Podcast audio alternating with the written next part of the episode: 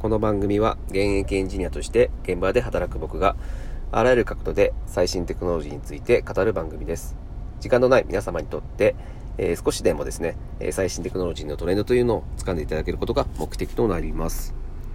えー、今日はですね、えー、ちょっとですね、変わったお話をしたいと思ってまして、えー、任天堂の岩田聡さんについて皆さんご存知ですか？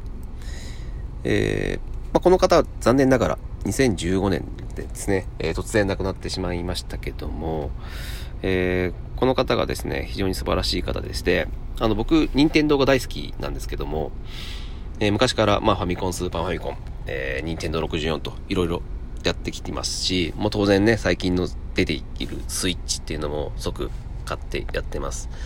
で、実はね、僕がエンジニアになった、えー、理由としては、やっぱ任天堂に影響されたっていうことがあります。で、任天堂の中の人もね、あの、バリを作った宮本茂さんとか、あの、スマブラを作った桜井正宏さんとかですね。まあそういった方々も非常に大好きなんですけども、まあその中でも最も大好きだったのが岩田聡さんになります。はい。で、そんな岩田さんのですね、えっ、と、名言をまとめた本をですね、あの、ほぼ日の糸井さんが出されていまして、まあそこからですね、えっ、ー、と、学べることっていうのが非常に多いかなというふうに感じました。なので、えっ、ー、と、この中からですね、えー、リーダー論と、まあ、クリエイター論の2つについてですね、えー、岩田さんの言葉っていうのを紹介していければなというふうに思ってます。で、今日はですね、えー、っと、リーダー論についてを、えー、お話ししたいと思います。じゃあ早速いきますね。1つ目、えー、判断とは情報を集めて分析して優先度をつけることだ。うん。これね、えっと、リーダーの勘違い、よくあることで、えっと、何かを決定するっていうことが判断だと思ってる人が結構多いんですね。じゃなくて、本当はですね、まあ、全ての情報を把握して、まあ、論理的に優先順位をつけることっていうのを判断と言うんだという、えー、ことですね。まあ、つまり、全部分かった上で、ちゃんと理由を説明できないとダメということですね。うん、これいい言葉ですね。はい、じゃあ次いきますね。えー、人は逆さにして振らないとこんなにもものを言えないのか。はい。これ、岩田さんは社長としてですね、実は社員全員を、えー、個人面接をしていました。まあ、全員ってすごいですよね。で、そこで気づいたことなんですけども、まあ、人というのはちゃんとした環境を用意して、で、叱るべき手順を踏んで、かつこちらが信用されていないと、まあ、本当のことを言ってくれないよということですね。うん、これ、非常に人を管理することの難しさがよくわかる一言かなというふうに思いました。じゃあ次ですね。えー、面接では、初めに答えやすい自分のことを話させる。うん。これ、岩田さんの面接術の一つなんですけども、やっぱいきなり答えにくい質問っていうのは絶対せずにですね、まあ、誰でも答えられるようなこと。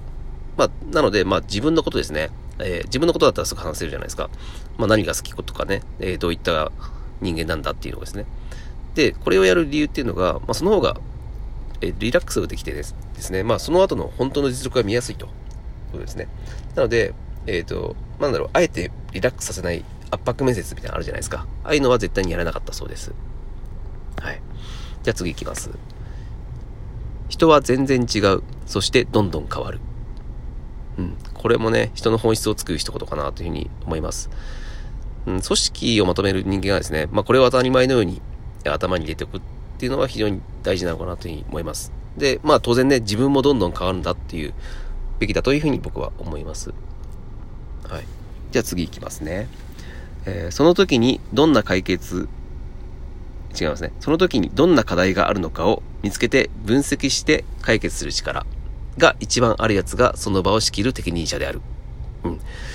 あのー、岩田さんはですね、まあ、感情より論理っていうのを優先できる人なんですね。なので、えっ、ー、と、自分はやりたくないと思えることでも、これは自分がやった方が組織として一番いいと思ったら、えっ、ー、と、迷いなくやれるタイプなんですね。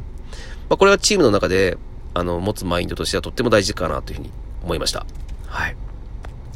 じゃあ次です。えー、最低限のことをなるべく小さくすることが経営者として正しいんじゃないかなと私は思うんです。という言葉ですね。うん、この言葉の真意は、まあ、組織としてなるべくね、自由にみんなが働いた方がいいんだけども、まあもちろん最低限全員が守らなければいけない、えー、ラインっていうのがあると思うんですね。そのラインを、えー、みんなが気持ちよく働ける範囲でなるべく低く設定することっていうのが、えー、一番上に立つものがやる、えー、やる大事な仕事だっていうことなんですよね。まあよくね、もう会社である無駄にガチガチに縛られているルールっていうのがあると思うんですけども、まあそういったことをなるべくなくしたいという言葉ですね。これ非常によくわかります。はい。じゃあ次いきますね。えー、ここがボトルネックになっているはずだから、これをこう変えれば全体がこうなるはずだ。というふうに行動しなければならない。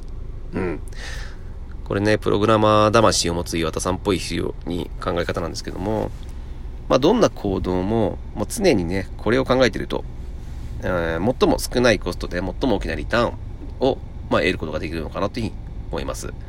えー、これは非常にね、あの、プログラマーさんにもいい言葉かなというふうに思います。じゃあ続きですね。こうありたいが共有されていると、プロジェクトはうまくいく。うん。うん、まあ、組織がね、大きくなればなるほど、まあ、なんだろう、共有っていうのが難しくなると思うんですけども、えー、まあ、こうありたいというゴールさえね、あ共有されていればいいんだという意図だと思います。で、やっぱね、あの、価値観を共有するっていうのがすごい大事になってくるので、で、岩田さんはですね、まあ自分が読んだ本で、その、任天堂の目指す方向に近いと感じた本っていうのは、あの、社員に配っていたそうなんですけども、やっぱりこういった、え、価値観を統一させるっていうのは非常に大事かなというふうに僕も思います。はい、じゃあ次いきますね。えー、自分以外の人に敬意を持てるかどうか。うん。まあ、岩田さんは、まあ、自分に持っていない能力を持つ人にはですね、まあ、とにかく敬意を持って接していたそうです。まあ、社長だろうがなんだろうがね、まあ、自分と違ったアイデアとか技術を持っていれば、まあ、素直にそれを称えると。まあ、それがね、やっぱ周りを巻き込む力になっているんだと思いますし、えー、まあ、自分の成長につながっているのかなというふうに思います。これは非常にね、あの、ためになる言葉だと思いました。はい。じゃあ次、最後ですね。えー、正しいを価値基準にすると、コミュニケーションは成立しない。えー、岩田さんは人が喜ぶことを価値基準にしていた。うん。これね、糸井さんの言葉なんですけども。はい。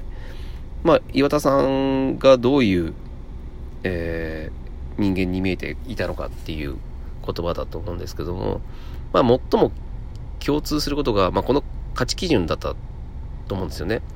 うん、どうすれば人が喜んでくれるのか。これが岩田さんの原動力になっていた。なので、まあ、多くのヒット作を、えー、世に出せた。だし、まあ、周りからも慕われていたのかなというふうに思います。はい。えー、今日はですね、えー、任天堂の岩田さんのえー、クリエイターじゃなくて、えーと、リーダー論ですね。リーダー論について、えー、お話をさせていただきました。え明日はですね、えー、クリエイター論の方、えー、やっていきたいというふうに思います。はい、今日は以上になります。また聞いてください。